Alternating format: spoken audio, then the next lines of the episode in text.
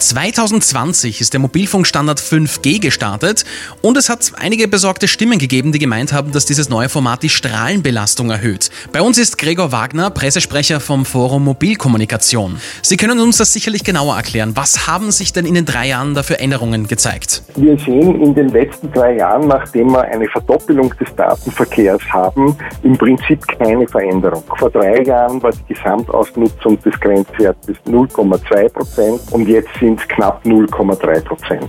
Würden Sie das als eine nennenswerte Strahlenbelastung bezeichnen? Eine nennenswerte Strahlenbelastung wären 100 Prozent vom Grenzwert und auch die wären noch in Ordnung. Wir sprechen hier wirklich in diesem Fall von einer Kommastelle hinter der Null. Also nennenswert ist es auf gar keinen Fall.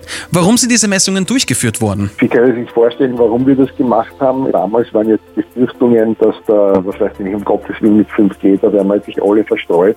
Quatsch. Ne? Und deswegen deswegen haben wir eben diese Messung damals gemacht, um zu zeigen, schaut her, da ist eine Station, da ist 5G drauf. Das Ergebnis ist im Prinzip tut sich nichts.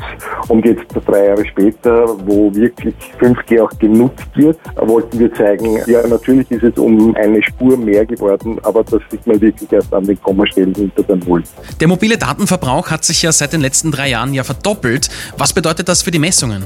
Das Interessante war eben, dass das für die Messung nicht wirklich viel bedeutet hat. 5G ist ein derartig effizientes Datenübertragungsprotokoll, dass hier wirklich noch sehr, sehr viel Luft nach oben, dass man hier wirklich etwas messtechnisch äh, sehen würde, das müsste eine Verzehn- oder Verzwanzigfachung des Datenvolumens passieren, damit man da wirklich etwas Relevantes messen könnte.